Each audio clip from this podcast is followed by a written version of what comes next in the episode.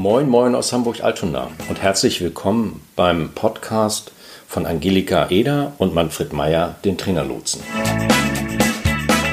Der Trainerlotse nimmt sich in seinem wöchentlichen Podcast alles Akquise, alle Themen rund um die Vermarktung von Training, Beratung und Coaching zur Brust. Moin, moin, hier ist wieder Manfred vom Trainerlotsen aus Hamburg. Ja, ich habe mir heute mal die Frage vorgenommen, ob sich das Verkaufen tatsächlich in der letzten Zeit so deutlich verändert hat oder vielleicht auch nicht. Darauf gibt es keine wirklich eindeutige Antwort, finde ich. Klar, Käufer haben ihr Verhalten verändert. Der Käufer ist heute in der Regel besser informiert. In vielen Fällen trifft er sogar seine Kaufentscheidung ohne die aktive Mitwirkung eines Verkäufers. Das heißt, wer heute verkaufen will, muss den potenziellen Käufer frühzeitig auf sich aufmerksam machen und von der Qualität seines Angebots überzeugen. An einer professionellen Online-Marketing-Strategie führt in der Regel kein Weg vorbei. Aber Obacht, das gilt nicht ohne Einschränkungen. Im Detail ist das dann doch immer etwas komplexer. So muss man auf jeden Fall zwischen dem Verkauf von B2C, also zum Endkunden, und B2B, also im Business-Bereich unterscheiden. Im B2C-Bereich ist zum Beispiel das Influencer-Marketing in vielen Bereichen nicht mehr wegzudenken. Und dass ein Zuckerwasserhersteller aus Österreich sehr erfolgreich sein Zielgruppenmarketing damit betreibt, dass er ganze Meisterschaften inklusive der dazugehörigen hippen Sportarten kreiert, ist so nicht direkt auf B2B zu übertragen. Ich kenne jedenfalls Vergleichbares nicht in diesem Bereich. Dafür gibt es im B2B immer noch in größerer Zahl den klassischen Vertriebler, dessen Tätigkeit überwiegend die Pflege der Bestandskunden und die Neukundengewinnung, also die Kaltakquise ist. Auch wenn in diesem Bereich die Bedeutung von Online-Marketing zunimmt, es gibt eben halt auch noch die klassischen Vertriebswege. Das heißt, vor Verallgemeinerung sei gewarnt.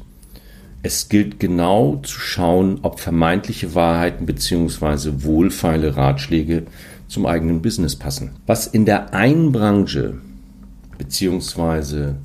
in der einen speziellen Zielgruppe stimmt, sieht anderswo ganz anders aus. Was folgt daraus für Trainer, Berater und Coaches? Erstens, Vorsicht vor Heilversprechen im Bereich Marketing und Vertrieb. Das können sehr teure Erfahrungen werden. Da werden Erwartungen geschürt, die sich in der Realität nicht erfüllen. Es wird zum Beispiel der damit verbundene Aufwand an Zeit und Geld kleingeredet. Oder B2C-Methoden auf B2B übertragen, Analogien hergestellt, wo es keine gibt. Zweitens, stattdessen sollte man mehr in die Beantwortung der Frage investieren, für welches Problem habe ich eine Lösung? Aber Achtung, auch nicht vergessen nachzufragen, soll das Problem auch wirklich, wirklich gelöst werden? Man kennt es ja aus so vielem, was zu lösen gilt. Angesichts der schleppenden Entwicklung in vielen Bereichen sei die Frage wirklich gestellt, will man überhaupt eine Lösung? Und drittens, im letzten Schritt den Vertrieb so gestalten, wie er für sich selbst und den Kunden passt. Okay, ich bessere nach.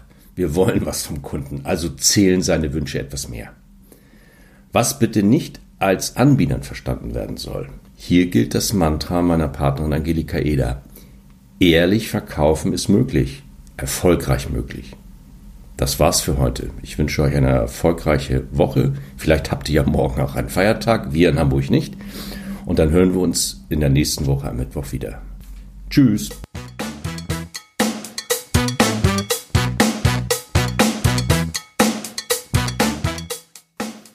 Das war's für heute. Wir sind am Ende dieser Folge angelangt.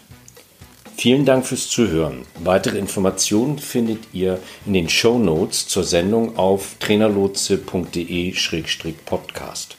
Solltet ihr noch Fragen haben oder uns einfach kontaktieren wollen, dann schreibt uns eine Mail an ahoi.trainerlotse.de. Zum Schluss haben wir noch ein paar Hinweise und eine Bitte. Wir sind sehr gespannt auf eure Feedbacks. Also mailt uns gerne, was euch durch den Kopf geht.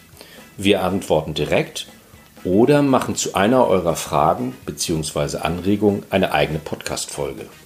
Und dann freuen wir uns natürlich auch, wenn ihr unseren Podcast abonniert und bewertet. Bis nächste Woche. Tschüss.